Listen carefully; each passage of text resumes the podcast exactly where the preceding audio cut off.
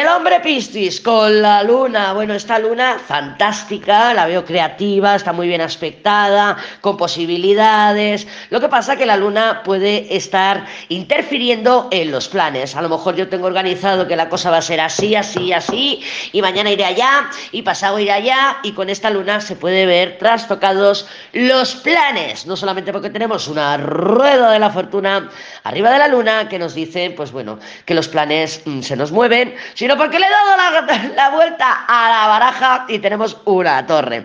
Así que sí, puede haber cambio de planes, puede haber situaciones confusas, situaciones que no están definidas, aunque viene muy bien aspectada. También es verdad que es una energía de estar en casa, de resguardarnos, de sentirnos en casa, porque la luna es el hogar, es la estabilidad, es lo que conocemos, es, el, es la mantita, el Netflix, eh, lo que tú conoces, tus, tus rutinas, o no tus rutinas, tu cobijo, ¿no? Tu cobijo, esas, esas cosas que, que, que esas um, o costumbres que tienes cuando estás sola, que son tuyas, ¿no? Eso es la luna. Entonces sí, puede haber pues una energía de hogar, de casa, no tengo ganas de salir en fin de año, me apetece quedarme aquí abrazaditos y tal.